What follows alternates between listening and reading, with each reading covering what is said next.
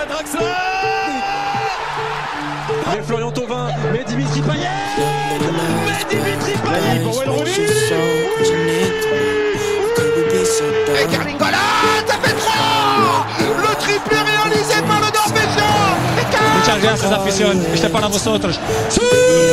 Encara Messi, encara Messi, encara Messi, encara Messi, encara Messi, encara Messi, encara Messi, gol Gol, gol,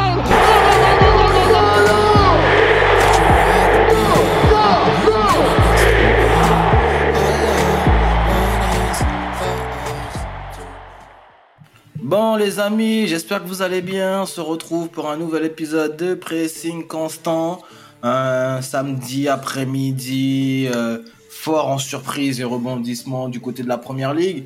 Et bien évidemment, toujours bien accompagné de mon acolyte pour débriefer un peu cette, euh, cet après-midi football en Angleterre. Ça va Freddy? Ça va Mathieu et toi, la forme? Ça va, on a fait le petit marathon cet après-midi de Première Ligue. C'était intéressant, intense. C'était chaud. Ouais, C'était chaud, ouais, franchement. Avec de belles surprises. Là, si je prends un peu. euh, Bah attends, on fait un, un petit, un petit check des résultats les plus importants et tu, on fait un petit arrêt. Tu me dis quel résultat t'as le plus surpris? Ouais, j'ai ma, ma petite Mais- idée. Mais il y, en a- il y en a plusieurs déjà. Le match de 13h30 avec Aston Villa qui gifle Brighton. C'est incroyable. C'est incroyable parce que Brighton était méconnaissable et Unai Emery, euh, moi j'aime beaucoup Unai Emery son travail, ce qu'il fait qu'Aston Villa. Et euh, aujourd'hui, on se rend pas compte, mais c'est un coach qui est quasiment, euh, pour moi, il fait partie du top 5. Et Ouais. aujourd'hui, son effectif, il, y a, il, il a Yuri Tillmans qui est remplaçant et qui rentre 10 minutes avant la fin du match. C'est-à-dire Oh. qu'aujourd'hui, depuis le, le- le début de la saison, il n'est pas dans l'équipe type et ça tourne. Mais franchement, c'est. Je suis agréablement, agréablement surpris puisque Brighton était sur une phase positive. Et aujourd'hui, il se mange un 6-1. Monsieur. Deserbi, Monsieur Deserbi, Monsieur Possession. Plus on a la possession, plus on a des chances de gagner. Eh ben 6-1, voilà. Il n'y a, pas- Mais- a- a pas un petit reste de la défaite euh, que Non, il m'énerve, contre lui. Il m'énerve, il, il aime trop parler, lui. Il, dans sa tête, il, tu vois, on va me prendre pour un rageux. Bah, un petit peu. Mais... non, non, non, non. Il croit trop que Brighton, c'est un gros club. et Après, force à lui, hein. Non, parce qu'il fait Parce un gros que- travail, c'est vrai. Oui, non, on peut pas, on peut pas enlever ça. Il fait un gros Mm. travail. Et surtout qu'il a pas les mêmes moyens. Donc, en vrai, moi, j'aimerais le voir dans un gros club pour voir ce que ça donne. Mais, comme je l'ai dit, pour moi, Aston Villa, ça va jouer les, les, les 5-6 premières places. Je sais pas s'ils sont encore armés pour jouer le top 4. Pour moi, c'est encore un peu juste. Bah, surtout que là, ils ont eu quelques blessés et tout. Mais on attend de voir euh, comment ils vont s'en sortir euh, sans. Enfin, quand il y aura vraiment des grosses blessures au, au cours de la saison ou l'enchaînement des matchs. Mais euh, déjà, Watkins, moi, j'étais surpris quand même triplé aujourd'hui. Et puis, même, tu avais le retour de Ramsey qui, qui marque, etc. Donc, euh, c'est plutôt, c'est plutôt positif. Ça, ça prouve que en fait, euh, il y, a, y a beaucoup d'équipes qui peuvent être concurrentes, euh, Mm. con- condi- Donc, à et candidates. Ah bon, donc on continue. Wolverhampton, la surprise, qui a battu Manchester City à domicile. Manchester City sans Rodri. Son Avec, peuple surtout. euh, Son peuple qui était en Ah tribune ouais, son. Je l'avais oublié. Quand j'ai vu en tribune, je me suis dit, aïe, ça sent pas bon. Ça sent pas bon et j'avais oublié qu'il y avait Rodri aussi qui était suspendu. Et c'est vrai que, ben. Et donc là, City enchaîne deux défaites d'affilée, puisqu'ils ont perdu en cup contre Newcastle. Ils se sont fait éliminer. Donc, euh, Ah. on va pas parler de crise, parce que c'est c'est Manchester City, c'est trop tôt, mais attention, Pep. Attention. Toi, tu penses que le vent est peut-être en train de tourner là pour City? Hum, Je ne pense pas, c'est le football, hein, ça va vite. Et donc t'inquiète pas que qu'en Ligue des Champions, ils vont redresser la barre et en championnat le week-end prochain, t'inquiète. C'est ça. Et par contre, j'ai- euh, j'ai loin, loin de moi l'envie de lancer une polémique, mais j'ai l'impression que cette année, Julian, Ju- Julian Alvarez, pardon, j'arrive même plus à parler. Julian Alva- Alvarez, il fait un très bon début de saison, il marque un coup Oui. franc magnifique. Est-ce que le futur Ballon d'Or ne marchera pas dans l'ombre de l'Argentaire cette, euh, cette saison? Attention, parce que Déjà, Julian Alvarez est un, un, un- un footballeur plus agréable à avoir joué que Tapin Haaland. Pour, pour ma part. hein.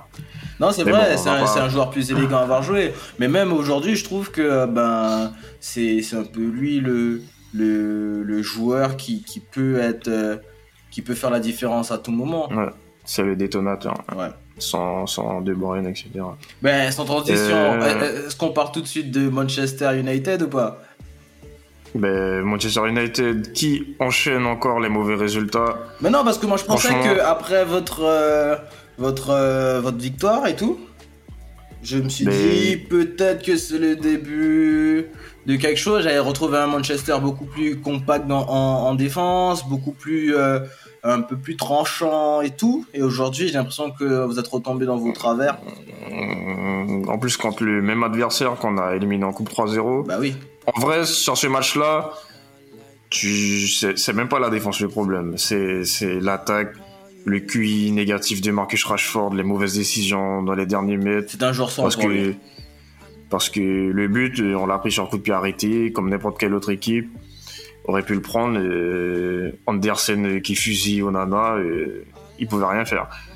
Mais après, comme d'habitude, chaque week-end, il y a toujours des décisions litigieuses en défaveur de Manchester United. Je suis désolé, là, il y avait main, il y avait penalty, on n'a pas sifflé. Mais bon, pour moi, c'est pas une excuse. On n'a pas besoin de penalty pour battre Crystal Palace à domicile. Donc, euh, tant que les cadres de l'équipe, Rashford, Bruno, vont pas porter, voilà, j'ai pas envie d'être, euh, t'as compris, Ouais, ouais. on ne va, on, va pas se relever. Mais- Là, là, tu vois, les gens disent euh, c'est Tenag, c'est Tenag. Le problème, ce n'est pas Tenag, ce sont les joueurs. Ben moi, je, tu vois, après le match, je me suis dit deux choses. C'est que, un, ben, j'ai voulu parler de l'effectif, mais au final, Manchester peut quand même a- aligner un 11 qui est quand même compétitif et qui tient la Mais route. bien sûr. Le problème, c'est quand le 11 n'est pas performant, quelles sont les solutions et quelle est la profondeur? Aujourd'hui, Voilà. le problème, c'est que, on a beau dire, mais quand Regarde, Ten Hag euh, se fait, euh, enfin, pour moi, il est, il est, il est vraiment, euh, c'est pas de sa faute, mais il est privé de deux joueurs, Sancho et Anthony, pour des raisons différentes, même si Anthony va réintégrer l'effectif là, j'ai vu ce matin. Mais il y a de nombreuses blessures en défense aussi. exactement, il n'y a pas fait- de profondeur de banc et il n'a pas forcément les cartouches pour euh, inverser, inverser, inverser le cours du match ou autre. Il a fait rentrer Martial, ok, Après- Martial. Oui, après, je suis d'accord avec les supporters qui disent que dans le jeu, on doit faire mieux. C'est sûr. Parce que la- l'année dernière, on a vu, on est capable de, de pratiquer un bon football. Du coup, je ne- moi, je ne comprends pas pourquoi cette année le, le football a changé alors qu'on a les mêmes joueurs. Mais tu vois, on en a parlé un peu en début de saison, je sais plus dans quel podcast, on disait que l'an dernier, Manchester essayait quand même de- d'imposer son football. Alors cette année, ils étaient beaucoup plus euh, portés sur la, transi la, la transition rapide et la Ouais, contre-attaque. là, tout. là, là, on est revenu au football de Legonard Souchir. Voilà, tu vois.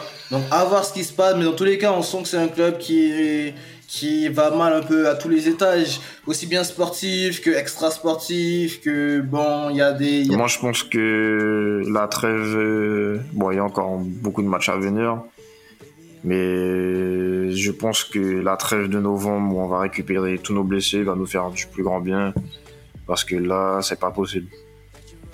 Là, tu vois, à la limite, j'ai plus envie de regarder de football à cause de. Non mais attends, il reste, il reste, il, reste encore euh, un mois encore avant la trêve, c'est ça? Ouais, il reste un mois. Ouais. On, on attend de voir, mais on sait jamais. Mais là aussi, point d'alerte pour euh, Manchester parce que je trouve euh, que. Bon, toi, je te fais confiance. Tu me dis que Tenag, il est l'homme de la situation, mais je trouve que sur ce qu'il dégage et ce qu'il. Enfin, sur, euh, quand tu le vois à travers le match, tu sens que c'est quelqu'un qui. Enfin, moi, j'ai l'impression de, de voir quelqu'un qui n'a pas forcément les solutions, qui n'a pas encore trouvé la bonne solution pour réveiller ce groupe-là. Donc, euh, à voir. À voir. Et puis. euh, ben, en fait, j'ai envie de dire que limite la bonne opération de ce week-end là, c'est pour Arsenal, c'est qui, se, Arsenal, hein. qui, se, qui gère très très bien son, son match face à Bournemouth. À Bournemouth, Ouais, c'est ouais. ça. Et, Avant le, le déplacement à Lens en Ligue des Champions. et surtout avant le choc face à City, parce que du coup aujourd'hui ils reviennent à un point de City et on joue, on joue City le week-end prochain. C'est vrai. Donc en fait, Ça, là pour ouais. moi, je suis passé de la semaine dernière où je disais, et surtout quand je vois le match de Tottenham ce soir, où je me disais, ben en fait, c'est pas normal qu'Arsenal, avec les objectifs et les ambitions qu'on a cette saison, qu'on n'arrive pas à battre Tottenham. Et, Mm. et aujourd'hui, je constate qu'on est encore dans la course parce que City est capable de faire de vraies contre-performances comme aujourd'hui et que derrière les équipes qui sont censées venir challenger un peu Arsenal, là je parle de Brighton, je parle de même si Newcastle a gagné, mais je parle aussi de Manchester, ben c'est un peu plus, ouais, c'est un peu plus poussif, tu vois. Donc 4-0, euh, super match, euh, super match. Non, enfin, c'est pas que le match il était beau, mais j'ai trouvé que euh, il y avait une progression dans la gestion du, du match, des temps forts et des temps faibles des, des Gunners. On retrouve nos hommes forts, Saka, Odegaard, Saka qui a fait un très bon match. Et surtout, on a le premier but, bon c'est sur penalty, mais on prend quand même. On a senti la libération pour lui de, de Kaya, 007. Kaya Et on a même Ben White qui finit par marquer le quatrième but. Donc aujourd'hui, je dirais carton plein. En plus, on avait, on a, on craignait avant le match de ne pas avoir Saliba, Saka, euh, mm. Declan Rice, et au final, ils, mm. ils, sont là. Donc plutôt positif. Et mm. voilà. Hein. Et on enchaîne sans transition. Et ben, Newcastle, comme tu l'as dit, qui a gagné Burnley 2-0 avec un but de Almiron et Isaac. Isaac sur penalty. Newcastle, et, ouais. Newcastle qui, qui fait du Newcastle, quoi. Ouais. Ils remontent à la 8 place. Ils continuent leur petit bonhomme de chemin. Au début de la saison, c'était un peu poussif, mais là, on sent qu'ils vont, qu'ils commencent peut-être à trouver leur rythme de croisière. Ils sortent d'un match nul assez solide euh, à San Siro aussi en Ligue des Champions. Là, ils vont retrouver l'Europe. Mm. Attendons de voir, mais j'ai l'impression que euh, ils sont en train de, de prendre un peu euh, le rythme là. Ouais. Et le gros choc de ce week-end? Ah, moi, je suis déçu.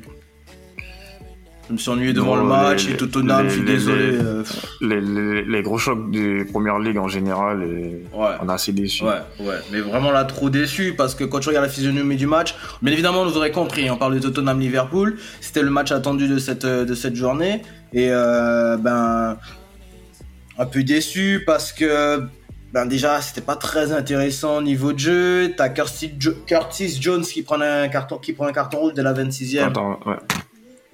Donc pour moi, euh, c'est un peu le tournant du match. Ouais. Parce que Liverpool, ils étaient bien dans le match. Je pense que sans ce carton rouge, le match est plus Ils avaient les armes. Ouais. Ils avaient même les armes pour, euh, pour gagner tout simplement. Gagner le match. Parce que quand tu regardes la physionomie du match, Tottenham galère à marquer le deuxième but. Et, et, et surtout, j'aimerais revenir euh, sur l'arbitrage. tu vois, parce que on va dire que je me plains Manchester United. Liverpool a marqué un but le but n'était pas hors-jeu. Pour moi, Liverpool s'est fait, voler en 4K. Il n'y avait pas hors-jeu. Ok, donc toi, je valide le but. Ok.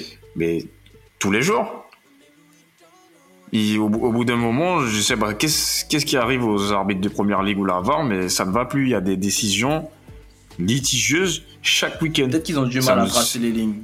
ça, ça ne peut plus durer. Et si Liverpool avait marqué ce but, oui, ça change. Le match, n'aurait le match aurait pas été pareil, j'aurais peut-être pas pris de carton rouge et j'aurais pu gagner, tu vois. Par contre, quand j'analyse le match, je sais pas vraiment si c'est Tottenham qui vraiment euh, limite abuse parce que avec en fait, à un moment ils sont à 9, ils sont en supériorité numérique, ils sont ils sont, super, ils sont supériorité numérique, mais, mais Liverpool, mais, euh, le match Liverpool hein. défend oui, mais Liverpool défend à 9 derrière, ils sont solides, tu sais, c'est compliqué. Hein. Car toi qui toi qui joué au football, on a déjà fait des, des, des, oppositions en infériorité numérique avec euh, moins des défenseurs et plein d'attaquants. Oui, c'est vrai. Quand, quand t'as du mal à trouver la clé, ben voilà, tu vois. Ouais, mais je trouve quand même que Tottenham avait quand même eu certaines situations assez assez franches quand même, tu vois. Et là où moi je reproche un peu à Tottenham, c'est que, ok, en supériorité numérique, t'as 11 contre 9 le bloc il est bas, t'arrives pas trop les espaces, ok, mais tu peux pas en fait laisser des énormes boulevards qui à chaque fois que Liverpool, à chaque fois que Liverpool arrive à sortir le ballon avec Mohamed Salah, t'es en danger, t'es à l'agonie. Parce qu'en fait, ils peuvent clairement perdre le match aujourd'hui. Hein. Si, mm. si Liverpool marque un but en contre-attaque et gagne 2-1 à 9, à 9 contre 11, y a pas de scandale. Hein. Ils auraient pu faire une Newcastle, Liverpool qui est en infériorité numérique face à Newcastle.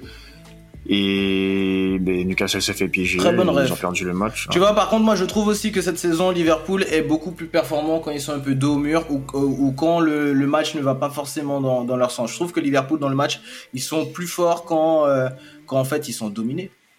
Ouais. Quand ils jouent en contre-attaque ou.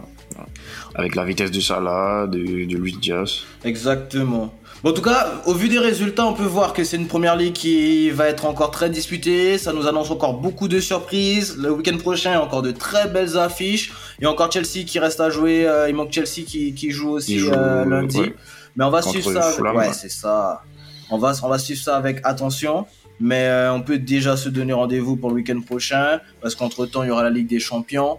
Mais euh, le championnat anglais euh, nous réserve encore de belles surprises. Nous avons mon encore plein. ouais. Donc, ben, le mot de la fin.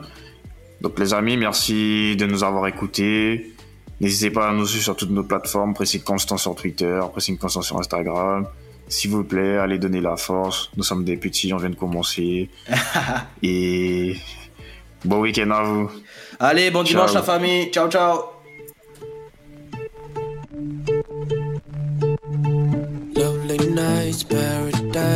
With your soul crashing into mine. How could we be so dumb um, to let you fall like that? Never drink, 'cause I know if I did, I'd call you every time. Baby, I'm a fool to let you fall like that.